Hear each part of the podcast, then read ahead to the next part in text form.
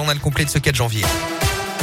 Et elle a une aujourd'hui la réplique du gouvernement après la suspension hier soir de l'examen du projet de loi sur le pass vaccinal à l'Assemblée nationale. Le porte-parole Gabriel Attal évoque ce matin, je cite, une amicale de l'irresponsabilité de la part des députés de l'opposition. La ministre de la fonction publique parle d'une manœuvre navrante des parlementaires.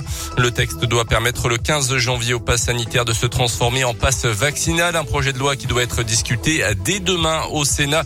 Mais le calendrier pourrait être évidemment bouleversé dans ce contexte, le plan blanc à l'hôpital est prolongé au moins jusqu'au 10 janvier en Auvergne-Rhône-Alpes. La pression due à la cinquième vague s'accentue encore en France. Plus de 2000 admissions hier selon les chiffres de Santé publique France.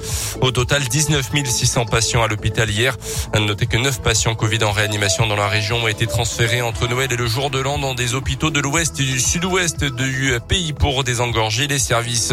Dans ce contexte, c'est un nouveau casse-tête qui se profile pour les organisateurs de concerts. Depuis hier, une jauge de 2000 personnes maximum s'applique pour tous les événements en intérieur et les concerts debout sont interdits. Euh, ce qui veut dire que le Zénith d'Auvergne qui peut accueillir jusqu'à 6500 personnes ne pourra pas faire le plein.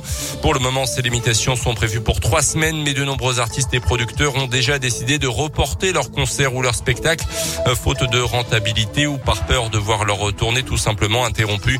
Arnaud Combe est le directeur général de la société J11 à Clermont qui gère le Zénith d'Auvergne, mais aussi la grande Halle et Polydôme.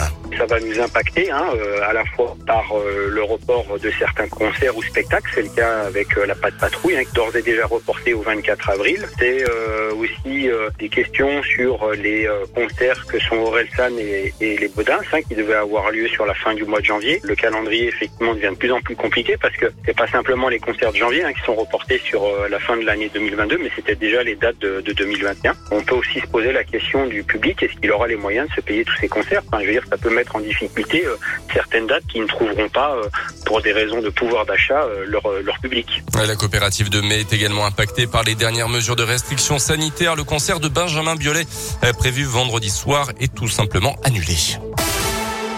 Dans l'actu aussi, la fréquentation des stations de ski satisfaisante au cours des deux semaines de congés de Noël et du Nouvel An. Malgré donc un contexte sanitaire toujours compliqué, ont indiqué hier des professionnels du secteur. Taux d'occupation 74% contre 84% lors de la même période en 2019-2020 selon les données d'un cabinet spécialisé. L'absence d'une grande partie de la clientèle britannique bannie du territoire français pour cause de les flambées épidémiques et celle d'autres vacanciers internationaux représente une perte importante notamment pour les stations d'altitude. Une enquête en cours après un violent accident dimanche soir entre Efia et Bioza dans l'Allier d'après la montagne. Un blessé grave, un des automobilistes âgé de 36 ans. Sa voiture aurait fait des zigzags sur la route avant l'impact.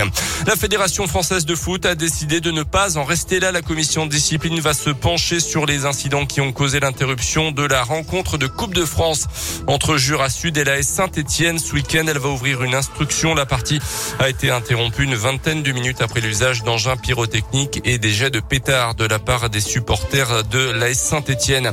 Sur le terrain hier, démonstration du PSG à Vannes en 16e de finale de Coupe de France. Victoire 4-0 triplé d'Mbappé. Suite et fin de ces 16e de finale aujourd'hui avec un derby entre Lens et Lille. Ça sera à partir de 21h. Merci beaucoup Colin. Vous parliez foot. On va rester en mode football avec une belle histoire.